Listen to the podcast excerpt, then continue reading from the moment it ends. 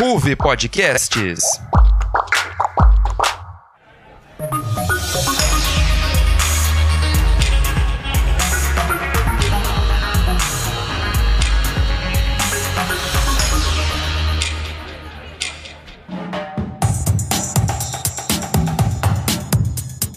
Olá, ouvinte do NJ Notícias. Começa agora mais uma edição do Rádio Jornal da Ruve Podcasts. No mês passado, você ouviu aqui no NJ sobre eventos culturais de Bauru, como a Casa do Circo, a Batalha dos Treze, a Quarta Preta e outras atividades da Cidade de Lanche. No programa de hoje, você vai ficar por dentro de tudo sobre as cotas raciais, sociais e de escolas públicas, principalmente no contexto de ingresso em universidades públicas. Então, acompanhe com a gente esse NJ sobre cotas. Conheça as cotas raciais e sociais, entenda as cotas de renda, fique por dentro das cotas trans e saiba mais sobre o vestibular indígena e como elas afetam o acesso às universidades públicas brasileiras. Eu sou Gabriela Kipinti e está começando a edição do NJ Notícias sobre as políticas de cotas universitárias. A Lei de Cotas, sancionada em 2012, estabelece que 50% das vagas em universidades federais e institutos federais de educação fossem reservadas para alunos que fizeram o ensino médio em escolas públicas. Ela também prevê parte das vagas para alunos de baixa renda, pretos, pardos, indígenas e pessoas com deficiência. O texto original estabelecia que uma revisão dessa ação afirmativa deveria ser feita 10 anos após a sanção, isto é, em 2022. Mas o Congresso resistiu em fazer as mudanças em ano eleitoral por receio de retrocessos nas medidas. Agora, em 2023, a Câmara dos Deputados aprovou, em votação simbólica realizada no início de agosto, o projeto que atualiza a Lei de Cotas. A proposta está no momento no Senado. O texto, aprovado pelos deputados, entre outras coisas, prevê a inclusão de quilombolas na reserva de vagas, a redução da renda per capita familiar máxima do candidato às cotas, as políticas de inclusão em programas de pós-graduação de pretos, pardos, indígenas, quilombolas e pessoas com deficiências e a avaliação do programa a cada 10 anos, com ciclos anuais de monitoramento. Mesmo com essa revisão, alguns pontos em debate no cenário nacional ficaram de fora, tais como o vestibular indígena e a cota para transgênero e travestis. Entretanto, após 10 anos em vigor, é necessário discutir os avanços, mesmo que iniciais, que a lei de cotas promoveu. A repórter Sanciat Priscilia traz o panorama dessa questão no que tange às cotas raciais. É com você, Pri. Muito se fala, principalmente no contexto de ingresso em universidades públicas, sobre as cotas raciais e sociais. Em especial, nesta reportagem para o NJ Notícias, eu vou trazer uma explicação sobre o que são as cotas raciais. Fique ligado! As cotas raciais são ações afirmativas aplicadas em alguns países, como o Brasil, a fim de diminuir as disparidades econômicas, sociais e educacionais entre pessoas de diferentes etnias e raças. Essas ações afirmativas podem existir em diversos meios, mas a sua obrigatoriedade é mais notada no setor público, como no ingresso nas universidades, concursos públicos e bancos. Para Gabriel Santana, membro do coletivo negro Kimpa, que entrou na Unesp de Bauru por conta do sistema de cotas raciais e hoje atua como professor, as cotas não são um presente do governo, mas sim a restituição de algo que foi tirado das pessoas pretas por muito tempo. Para mim, que as cotas raciais elas são um meio de acesso à universidade. Talvez não é o essencial. Eu não acho que as cotas sejam aquilo que vai mudar a presença das pessoas dentro da universidade, mas eu acho que ela é mais que essencial, porque é ela que traz a oportunidade para que nós estejamos lá e nos fortaleçamos lá, né, como presença. Que nós estejamos presentes num espaço que foi muito, muito, por muito tempo negado para gente.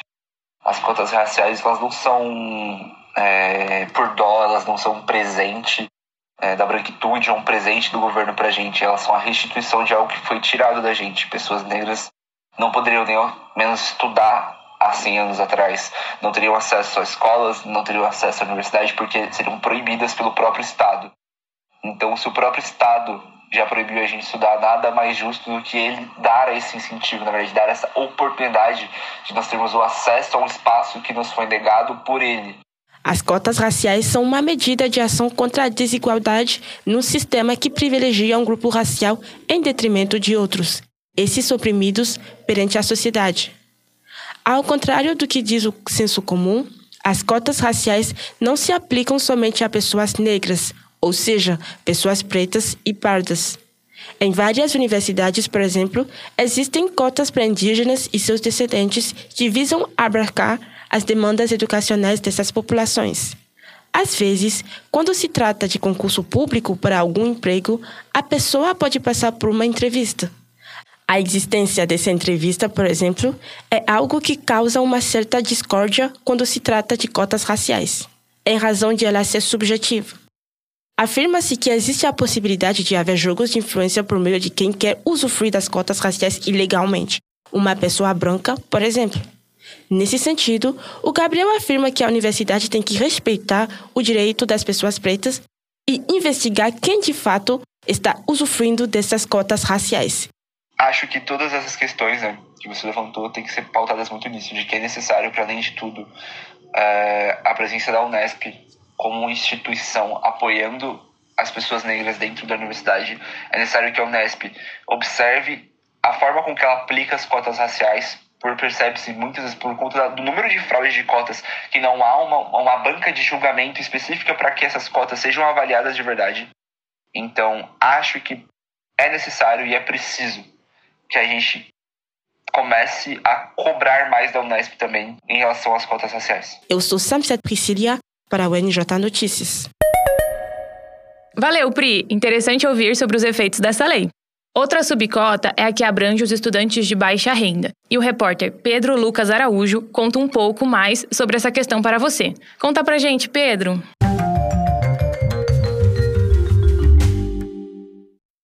Olá, ouvinte do NJ. Podemos dizer que esse segundo tipo de cotas são as chamadas cotas sociais. Nesse sistema, as vagas são reservadas para pessoas em situação de vulnerabilidade social e econômica com baixa renda e com formação em escolas públicas.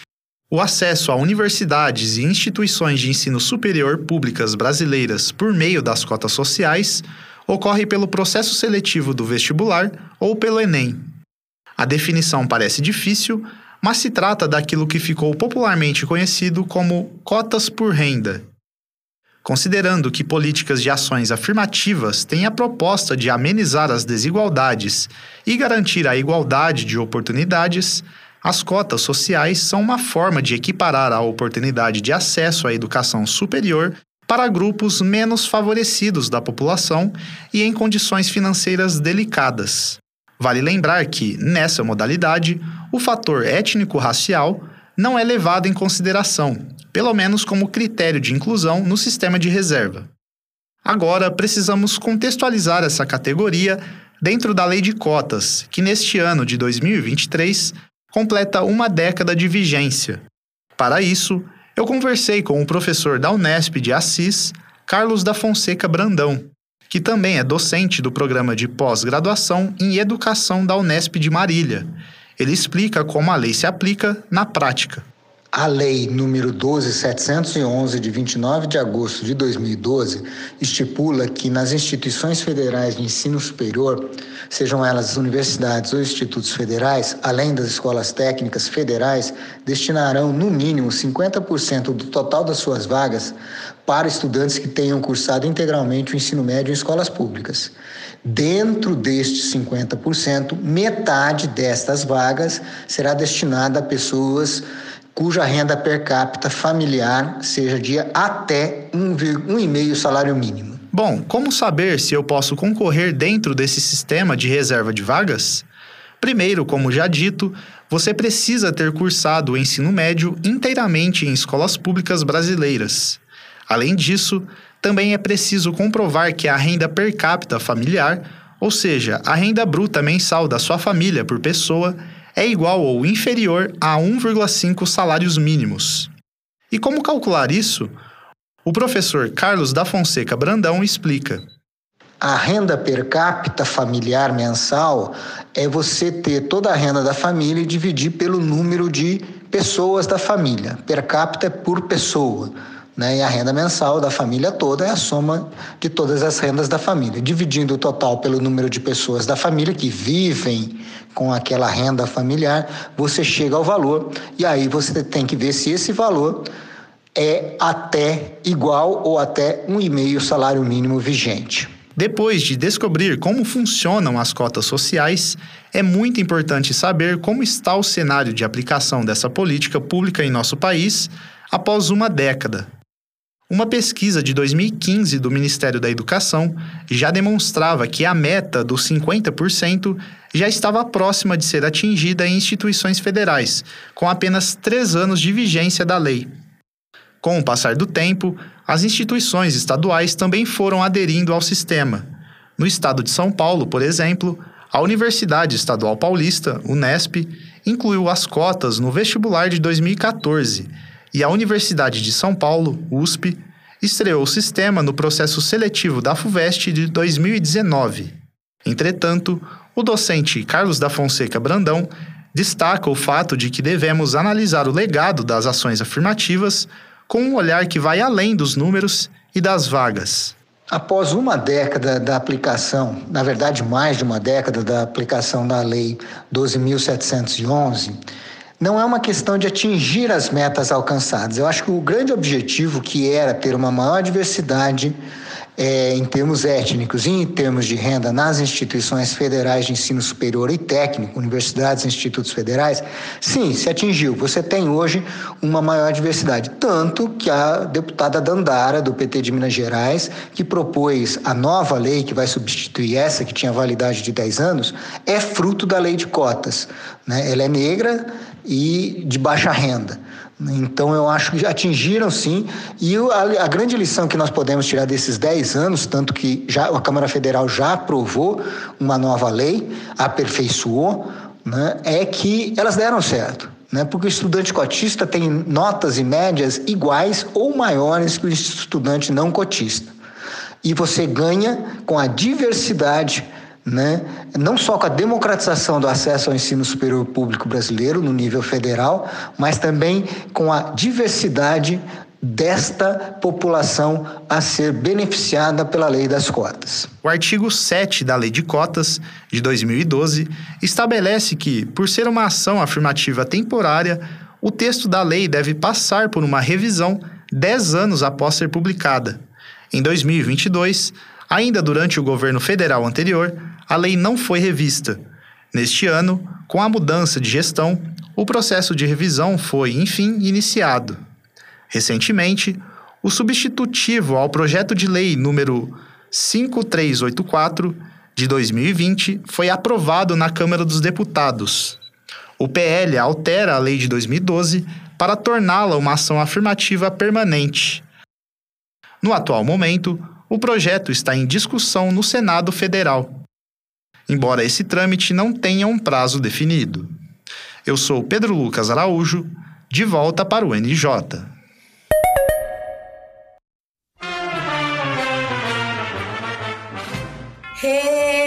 Respeitável público! A Ruby Podcasts apresenta o Núcleo de Entretenimento. Aqui nós temos programas sobre séries, Central Perk, livros, floreios e borrões, filmes, pipoca cabeça. Todos no Spotify ou no seu agregador de podcasts favorito. Obrigada, Pedro. A política de cotas destinadas às pessoas trans é a proposta que visa reduzir os quadros de desigualdade remanescentes de fenômenos sociais, como a transfobia. Vale ressaltar que, de acordo com a professora Jaqueline de Jesus, transgênero ou trans são aquelas pessoas que não se identificam com o gênero que lhes foi determinado no nascimento. Já os travestis são pessoas que vivenciam o papel de gênero feminino, pois não se identificam com o gênero masculino. Além da falta de oportunidades, outro ponto que a iniciativa tem como objetivo é o de conter os discursos e crimes de ódio. É importante lembrar que o Brasil está há 14 anos no topo do trágico ranking de maior número de assassinatos de travestis e transexuais no mundo. E, apesar disso, não há uma lei específica que criminalize a transfobia e os crimes de ódio contra pessoas LGBTQIAP+. Sobre a proposta de cotas trans, a repórter Letícia Nagal conta pra gente como essa medida afeta a população de trans e travestis. É com você, Letícia.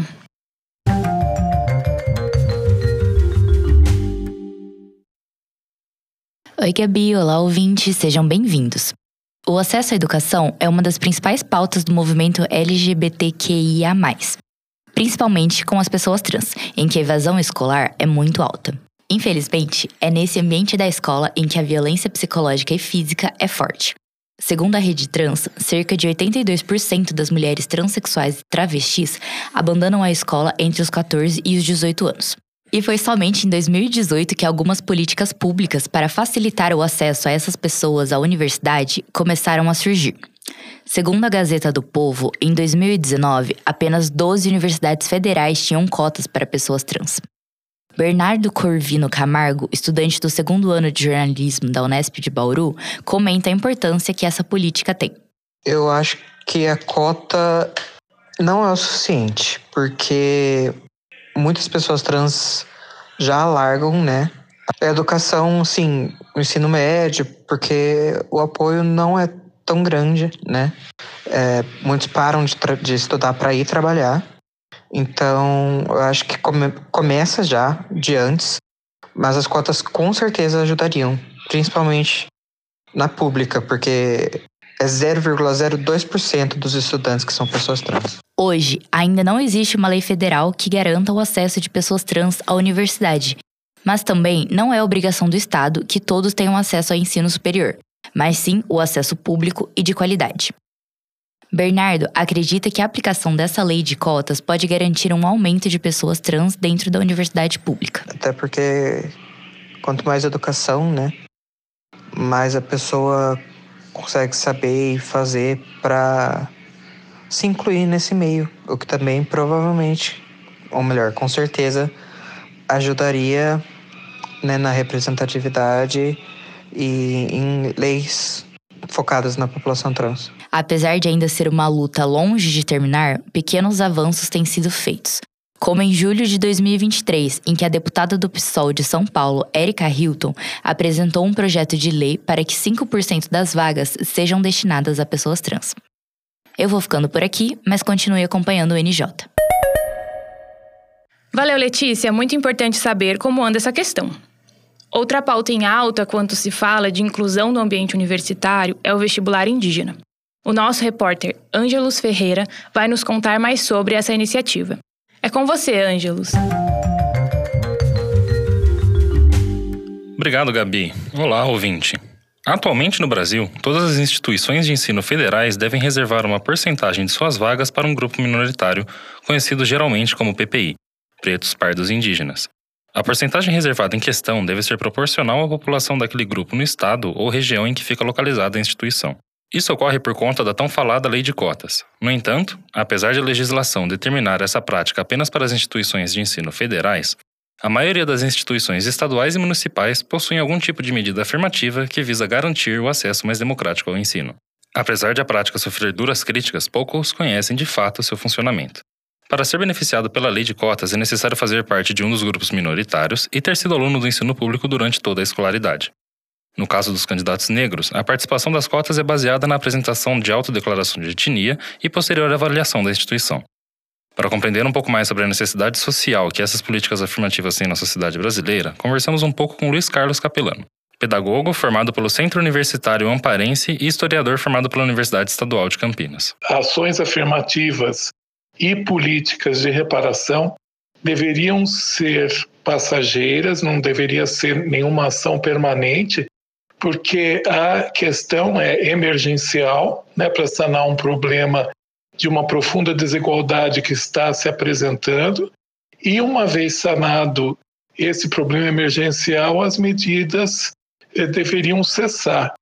Então, após um período de relativo sucesso, principalmente em relação às cotas eh, pela questão étnico-racial, né, garantindo o acesso, garantindo o ingresso de afrodescendentes e indígenas nas universidades, nós tivemos aí um período nefasto nos últimos quatro anos, demonstrando que essas políticas públicas, se não se transformam em ações permanentes, se elas não se transformarem em lei, a bem dizer, existe uma fragilidade nesse sistema que pode muito facilmente romper esse ciclo virtuoso que vem se desenvolvendo em nosso país desde 2003. Então, as políticas afirmativas no nosso país, dada, dadas as peculiaridades, elas deveriam se tornar em ações permanentes, infelizmente, porque as situações não estão se demonstrando transitórias. Apesar de que, legalmente falando, o único documento requisitado dos candidatos indígenas seja a autodeclaração de etnia, apenas isso não é o suficiente para a maioria das universidades. Para poder ingressar como cotista indígena, o candidato precisa apresentar uma carta de recomendação redigida por uma liderança indígena, um registro de nascimento indígena, conhecido como RANI, emitido pela Fundação Nacional do Índio, FUNAI, e, em alguns casos, o candidato passa por uma entrevista que visa verificar seu conhecimento e envolvimento com a cultura. Em algumas regiões do país, são vistos inclusive os vestibulares exclusivos para pessoas indígenas. No Paraná, o vestibular específico é distribuído entre suas diversas instituições, como a Universidade Federal do Paraná, as universidades estaduais de Maringá, Londrina, Ponta Grossa, Oeste do Paraná, Centro-Oeste, do Paraná e do Norte do Paraná. Fora desse estado, as universidades federais de Brasília, do Amazonas, Pará, Roraima e São Carlos também possuem vestibulares exclusivos para esses grupos, essas medidas afirmativas representam um importante papel no processo de reparação histórica do nosso país e certamente têm mostrado resultados positivos no acesso mais democrático ao ensino superior. Nesse sentido, Luiz Carlos aponta as origens desse grande problema e como ele reverbera ainda hoje em nossa sociedade. No caso brasileiro, houve sim um grande extermínio, um genocídio dos indígenas aqui. A escravização de 10 milhões de africanos foi o país que mais eh, recebeu escravizados do continente africano. Então, foi um país que, por 300 anos, foi fundado na desigualdade e na crença da superioridade de alguns segmentos da sociedade em relação à maior parte dessa sociedade. Então, é nesse lastro histórico, sociológico, antropológico profundo de desigualdade que se lançam estas políticas de reparação e estas ações afirmativas. Como eu disse no início, elas deveriam ser transitórias, passageiras, elas deveriam superar problemas que até então se julgava serem emergenciais, e na realidade está se demonstrando que é uma situação não conjuntural, mas estrutural. É da estrutura da sociedade brasileira a exclusão e a desigualdade, infelizmente. Quando foi criado em 2012, o número de indígenas matriculados no ensino superior era próximo de 9 mil e, atualmente, em 2023, esse número está por volta de 46 mil alunos. No entanto, o resultado visto nesse sentido é ainda muito superficial, uma vez que o Brasil conta com cerca de 1 milhão e 700 mil indígenas e que desse total, o número de matriculados representa nem 3% dos indivíduos. Assim sendo, o primeiro passo já foi dado para igualar a balança, mas ainda há uma longa caminhada a ser percorrida. Sou Ângelos Ferreira, para NJ Notícias. Liga pro João, o jogo já vai começar. João, cadê você, cara? Tu vai perder o clássico. Pô, tô preso no trânsito, Luiz, mas depois eu acompanho tudo que rolou no jogo lá no Arquibancada. Arquibancada? É, o Arquibancada é o programa da Ruby Podcast sobre tudo o que acontece no futebol. Você não escuta não? Vai lá ouvir. Essas propostas são fundamentais e precisam ser mais conhecidas. Valeu, Ângelos! Chegamos ao fim do programa. No episódio de hoje, você ouviu sobre a Lei de Cotas e como algumas das suas modalidades afetam os estudantes de todo o país. Entender a política de cotas é compreender a democratização do ensino público brasileiro no nível universitário. Essa foi a edição do NJ Notícias sobre as políticas de cotas universitárias. Nosso programa produz podcasts mensais, lançados sempre na terceira segunda-feira do mês. Não perca! Compartilhe nosso podcast com um amigo que possa gostar de ouvir sobre o tema. Confira também nossas edições anteriores no Spotify. Ouvinte, você sabe que o Núcleo de Jornalismo tem outros dois programas em sua grade? Pesquise por Cidadão Radical e Manual da Vida Adulta em seu Spotify e escute o melhor da Ruve Podcasts. A Ruve vem te convidar a participar das oficinas e palestras da Semana de Jornalismo 2023. Esse ano, o tema é jornalismo e os impactos da tecnologia no futuro da profissão, e acontecerá presencialmente na Unesp entre os dias 18 e 22 de setembro. A RUV estará presente e espera vocês lá. O NJ Notícias fica por aqui. Até breve! Não perca nossa próxima edição e acompanhe a RUV Podcast no nosso Facebook e no Instagram. RUV Podcasts. Esse é um programa do Núcleo de Jornalismo da RUV Podcasts. Pautas e reportagens por Ângelos Ferreira, Pedro Lucas Araújo, Letícia Nagal e Sanciat Priscila. Os roteiristas foram Ivan Rossi, João Bozo, Juliana Craveiro e Vinícius Rodrigues. Roteiro geral por Gabriela Okpint. Edição de som por Ivan Rossi, produção por Ivan Rossi, edição geral por Pedro Lucas Araújo e apresentação por mim, Gabriela Okpint.